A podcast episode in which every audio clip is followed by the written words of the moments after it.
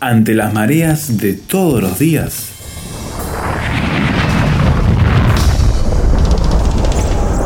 Llegamos a tierra firme.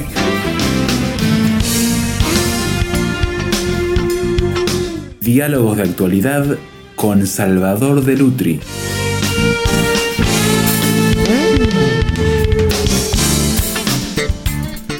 Cuando le hablan de amor, ¿cómo lo describiría? ¿Con qué estado lo pondría en comparación? Bueno, el sociólogo polaco Sigmund Bauman, Salvador, dijo que el amor en esta era es líquido.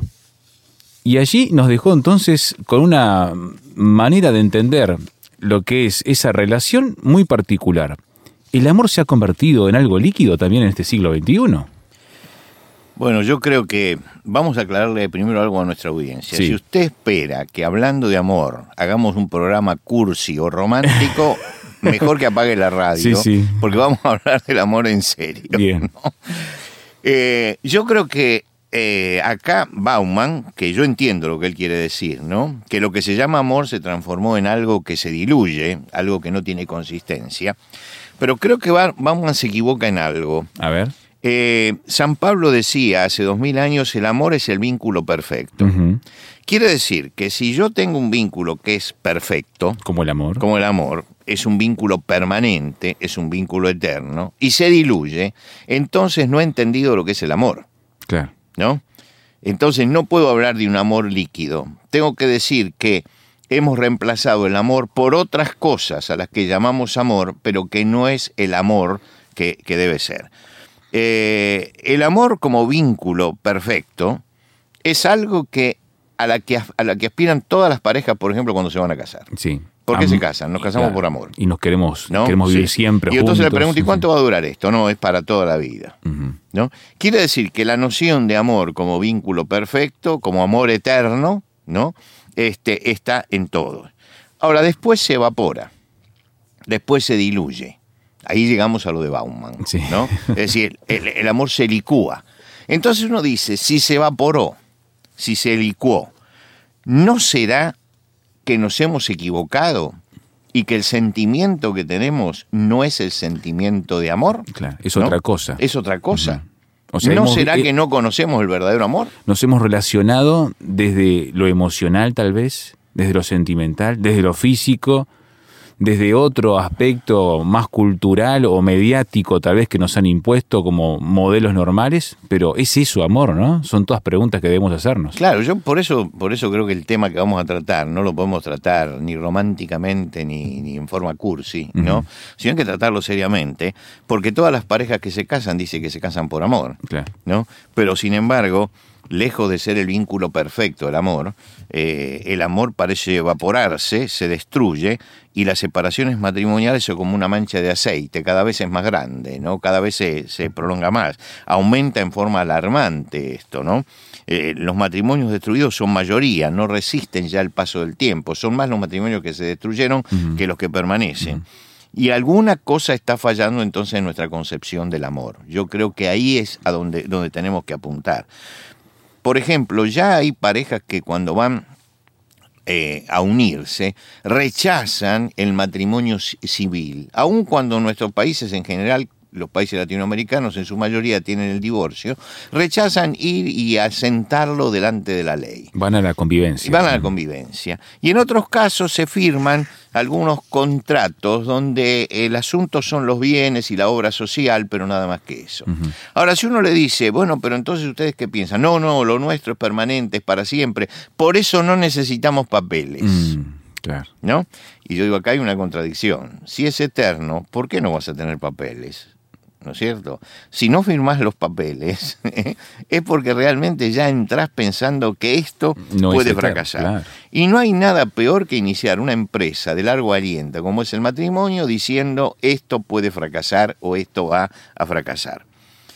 Eh, el vínculo perfecto no puede ni diluirse ni quebrarse. Si se evapora o si desaparece, entonces nos hemos equivocado. ¿eh? Eh, Salomón escribe el más grande de los poemas eróticos de amor que, que, ha visto la humanidad, que está en la Biblia, que es el Cantar de los Cantares. Eh, él allí habla del amor matrimonial, y del amor entre un hombre y una mujer, y lo habla en todos los aspectos. Lo habla en el aspecto afectivo, aparecen frases que, que hablan del afecto. La mujer, por ejemplo, dice, yo soy de mi amado y mi amado es mío. Este, el sentido de pertenencia el sentido mutua. De pertenencia mutua. Y habla también de la parte física, habla de la parte física. Lo dice muy este, suavemente, ¿no? Lo dice muy elegantemente, pero habla de la parte física. El deseo aparece en el libro del Cantar de los Cantares y la esposa dice, su izquierda esté debajo de mi cabeza y su derecha me abrace, ¿no? Este, o mi amado es para mí como un manojito de mirra que reposa entre mis pechos. Uh -huh. Ahí está hablando de lo que nosotros llamaríamos hoy el erotismo. Claro. Lo que quiero decir que en el matrimonio existen todas estas manifestaciones, todas estas manifestaciones, no es solamente afectivo, no es solamente espiritual, es también físico. Y el verdadero amor aparece como un eh, factor armonizador uh -huh. entre todas estas cosas, que es lo que le da fortaleza, que funcione desde el punto de vista espiritual, desde el punto de vista emocional y desde el punto de vista físico.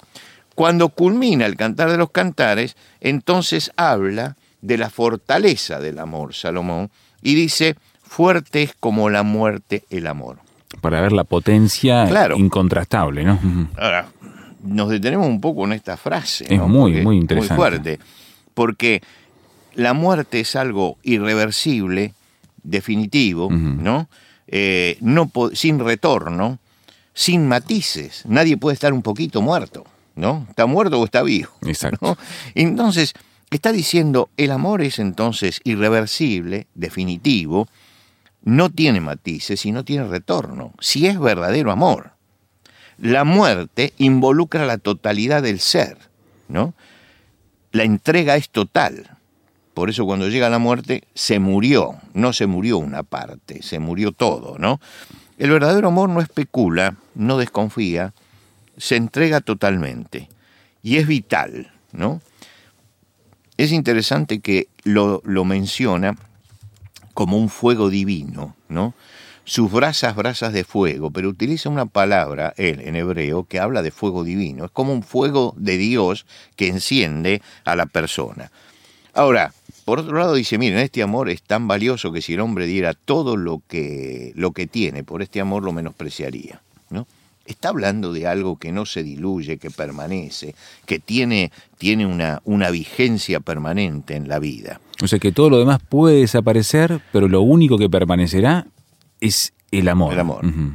Ahora, de repente nos encontramos con alguien que se separa y dice, se acabó el amor. Exacto. Se es muy común escucharlo. Es muy común, ¿no? Eh, pero por otro lado nos aclaran, pero nos separamos en buenos términos. Somos gente adulta. Y yo, yo esas cosas me resultan, yo creo que son reveladoras. Si uno ha hecho la inversión real, que es el amor, de toda su vida, ¿no es cierto? Eh, y se ha casado, como dice, muy enamorado, pero el matrimonio no era lo que esperaba, por eso me separo en buenos términos. Eh, yo creo que ahí hay una enfermedad, porque yo no puedo hacer una inversión y terminar sin una crisis total de algo en lo que he invertido todo el ser. Uh -huh. Entonces creo que hemos empezado mal, no nos hemos dado cuenta. Yo prefiero esos casos de separaciones conflictivas. ¿Por qué? Porque creo que el conflicto, cuando hay un conflicto, habla de que por lo menos una de las partes entendía que esto no tenía que fracasar. Claro. Pero cuando se pusieron los dos de acuerdo y se separan, y yo digo brutalmente, ¿no? Preferiría que se hubieran roto un plato por la cabeza. ¿No? Mm. ¿Por qué? Porque por lo menos dirían, esto que estamos perdiendo vale algo y, y, me lleno de ira contra la ruptura de esto y no tomarlo con tanta serenidad, como sí. diciendo acá no ha pasado nada, no, ahí pasó algo grande, se está amputando algo de la persona, uh -huh. entonces tiene que haber un dolor, no puede ser en buenos términos y, este, y somos gente madura. Porque si somos gente madura, vamos a sentir la amputación, y es verdad, no nos vamos a pe- no vamos a golpear a la otra persona, ¿no es cierto? No estoy supuesto. refiriendo a eso, pero me refiero a que en Que nos alguna duela, forma nos duele lo que está pasando. me sí. tiene que doler y tengo que expresar ese dolor, y tengo que expresarlo fuertemente, ese dolor. Y entonces digo, ¿qué es lo que pasa? Y bueno, hay un analfabetismo emocional.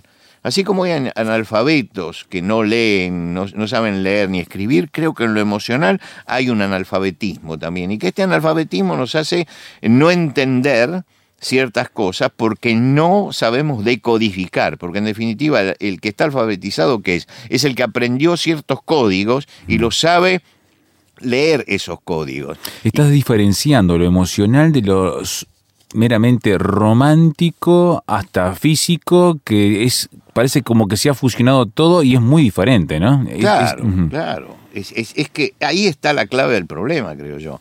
En que hay un problema en nuestra cultura.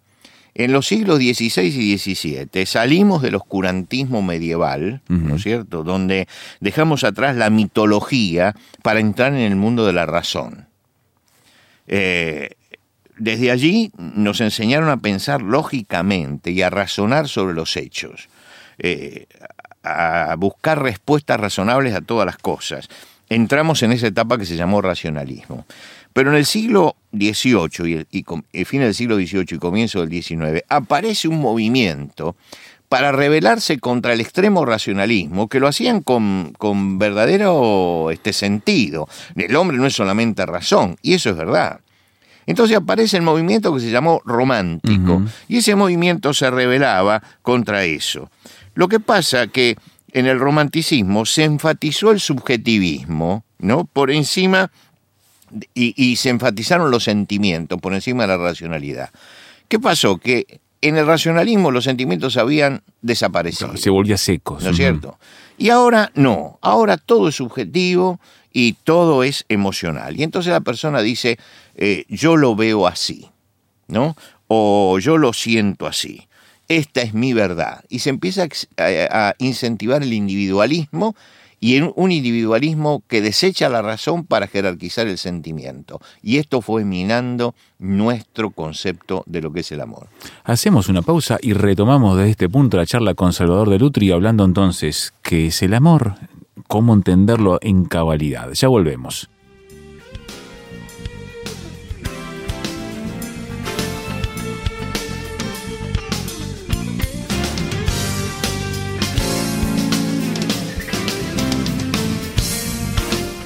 Vuelva a escuchar estas conversaciones y otros temas con Salvador de Lutri en Tierra Firme. Súmese a la discusión, aporte su punto de vista y comparta estos contenidos en sus redes sociales. Todo nuestro sitio web tierrafirmertm.org. Encuentre los programas y escúchelos cuando quiera en Spotify, en el canal Tierra Firme RTM.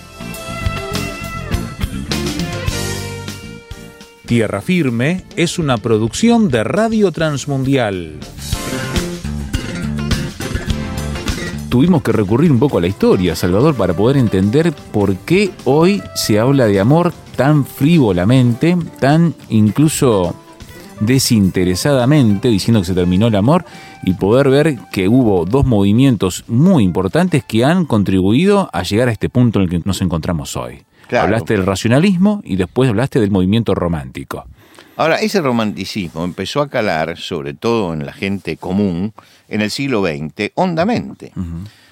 ¿Cuál es eh, uno de los autores más vendidos del siglo XX de literatura, de libros? ¿no? ¿Cuáles son los libros más leídos? Y uno diría Borges, Vargas Llosa, eh, García Márquez. Sí. No.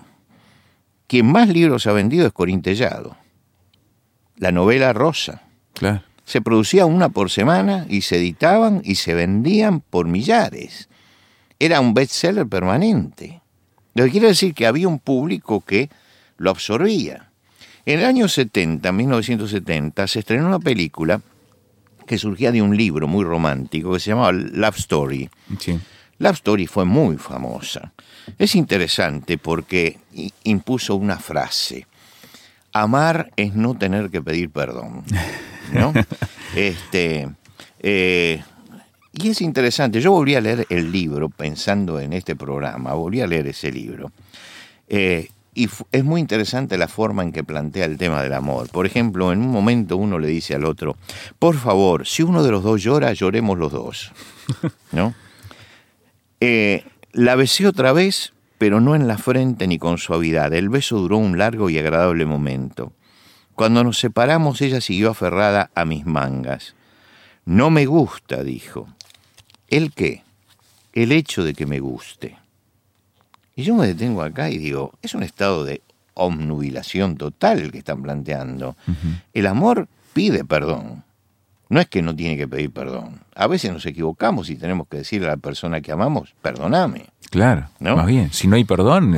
la cursilería. Si tenés que llorar, lloremos los dos. ¿Por qué vamos a llorar los dos? ¿No es cierto? A lo mejor uno llora y el otro puede consolarlo. Exacto. Pero, Y la confusión. Eh, no me gusta. ¿El qué? El hecho de que me guste. Y uno se para acá y dice, pero escúchame, ¿te gusta o no te gusta? ¿No? es, la gran pregunta. En la última década, eso que era ficción se, se transformó en una forma promiscua de vida.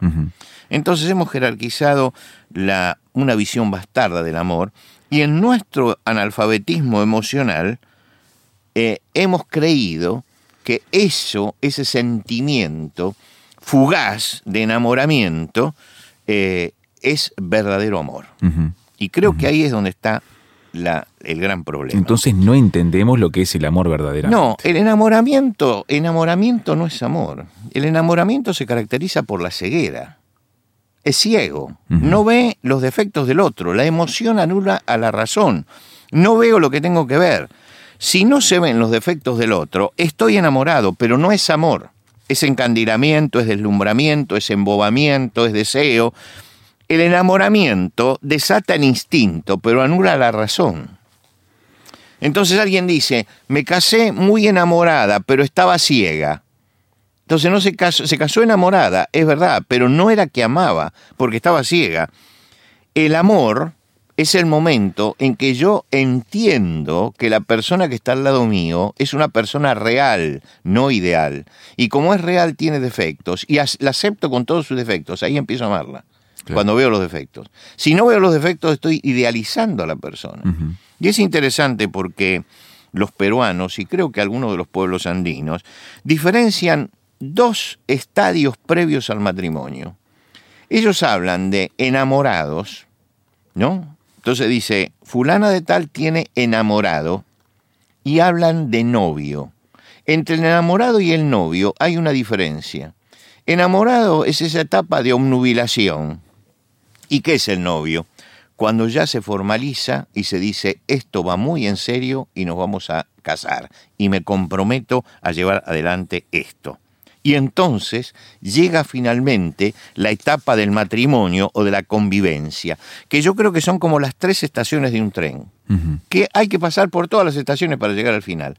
Hay que pasar por el enamoramiento, pero hay que entender que el enamoramiento no es amor, es enamorado nada más.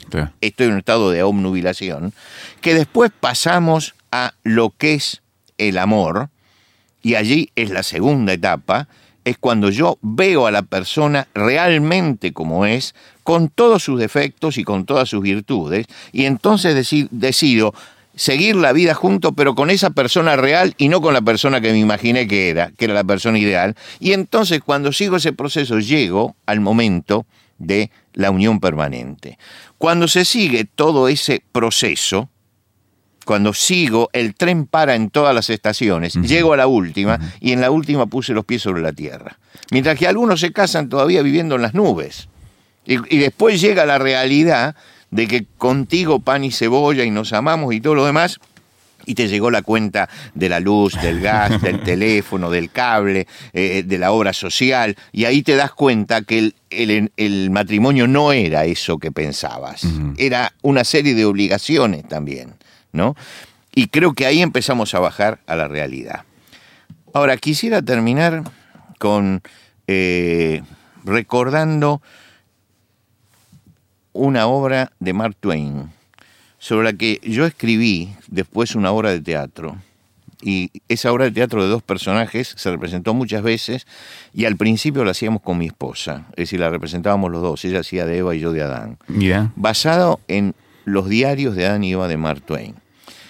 Comienzan con el enamoramiento, ¿no? Donde realmente no se entienden el uno al otro. Pero llega el final de la vida y Eva, en un momento, queda sola en la obra y Eva hace un monólogo que lo saqué de Mark Twain y que creo que es la forma de ver realmente lo que es el amor. Ella dice, perdimos el jardín, pero lo tengo a él. No puedo explicar por qué lo amo. Es laborioso, pero no lo amo por eso. Es amable, pero no lo amo por eso. Es alegre, pero no lo amo por eso. Lo amo porque es mi hombre, porque Dios me puso a su lado. Ahora lo veo envejecer y lo sigo amando. Pierde sus fuerzas y lo sigo amando. Y aunque estuviera postrado, lo seguiría amando porque es mi esposo. Yo no sé analizar esto bien. Soy la primera mujer que está sobre la tierra. Pero sé que tengo una oración que va a ser el de todas las esposas de todos los tiempos. Señor, cuando uno de los dos deba desaparecer, que sea yo la primera, porque Él es fuerte y yo soy débil. Yo no le soy tan necesaria como Él a mí. Esta oración será inmortal. Soy la primera esposa y me repetiré en la última. Hmm. Y la última escena, con eso cierra la penúltima escena de la obra. En la última escena la habíamos preparado así. La escena está vacía y hay una mecedora donde había estado sentada Eva. Y entra Adán solo. Y él hace mover la mecedora.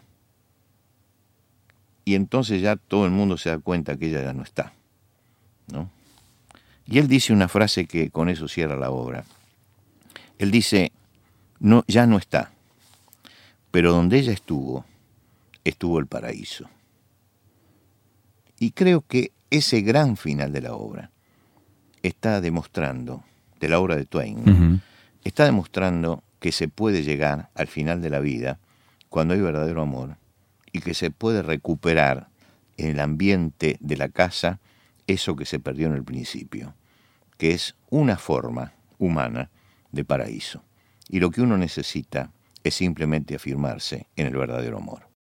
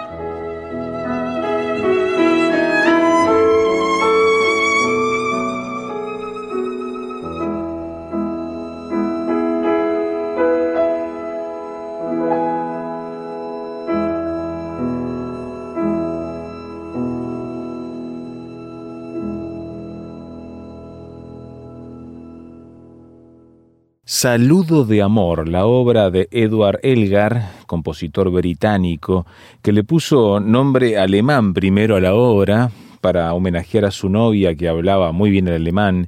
Después se lo cambió al francés porque vendía más y la regaló a ella como un regalo de compromiso antes de su casamiento. Así que hay toda una historia acerca de lo que es el amor también para este compositor británico y la violinista norteamericana Sarah Chang, de trasfondo coreano, dejaba también su impronta con su interpretación. ¿Qué le parece? ¿Qué es el amor? Necesitamos ahora saber su opinión de lo que ha escuchado en esta charla con Salvador de Lutri. Puede hacerlo por SMS o WhatsApp a este número, signo de más 598 91 610 610 audio o texto, como prefiera. Va de vuelta el número, signo de más 598 91 610 610 en internet tierrafirmertm.org Allí podrá escuchar el audio, podrá descargarlo, podrá opinar y compartirlo. Tierrafirmertm.org y acceder a toda la biblioteca digital del programa, la conexión a las redes sociales y ponerse a punto con toda la comunidad que intercambiará opiniones con usted. Tierrafirmertm.org. También escúchenos y síganos en Spotify, donde estamos subiendo también con el nombre de Tierra Firme de RTM el canal que también también tiene nuestros audios en ese formato. Todo puede encontrarlo a partir de nuestro sitio web tierrafirmertm.org. También le esperamos aquí mismo la próxima edición cuando anunciemos una vez más. Tierra Firme